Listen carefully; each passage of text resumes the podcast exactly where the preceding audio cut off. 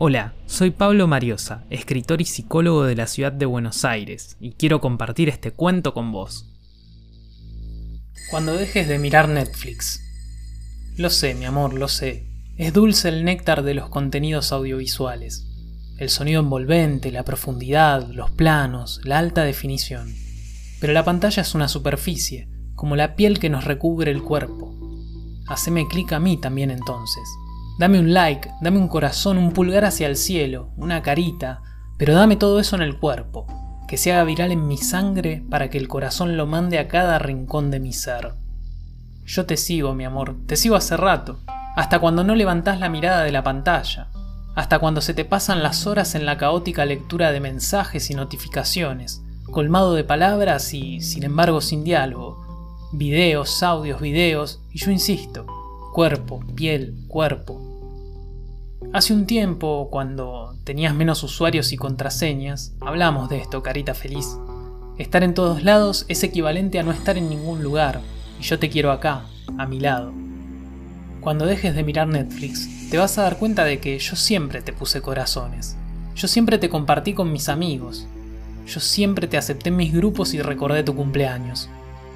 A mí no me vas a bloquear así, porque el mundo está fuera de tus grupos de chat que se esparcen como plaga. Y el mundo es enorme, es gigante como para bloquear cualquier cosa. Por eso la gente va corriendo como un hámster en la cruel ruedita, y apenas frenan para dormir. Porque la inmensidad del mundo, de los mares, de los bosques, los desiertos y las montañas, son un cachetazo, un cable a tierra que nos recuerda lo chiquitos que somos. Y sí, la tecnología avanza, claro, y yo que juego a filosofar.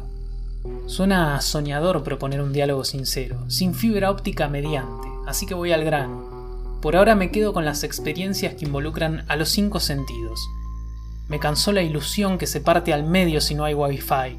Me irrita la realidad virtual que se esfuerza por emular una realidad que ya tenemos. Te podría decir mil cosas, casi tantas como la maratón de pavadas que recibís en el celu minuto a minuto. Qué sé yo. Por ahí terminás mezclando esto que te digo con un video de YouTube o un meme con un grupo de chat sobre alguna estupidez o con una de las tantas aplicaciones que usas en simultáneo. Mejor es reducir la cantidad de palabras y ser preciso, contundente. Estoy en vivo, ¿sabes? Estoy acá. Cuando dejes de mirar Netflix. Pablo Mariosa.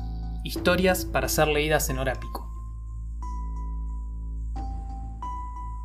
Gracias por escuchar. Si te gustó mi lectura, te invito a seguirme en Instagram y en Facebook como Mariosa Pablo.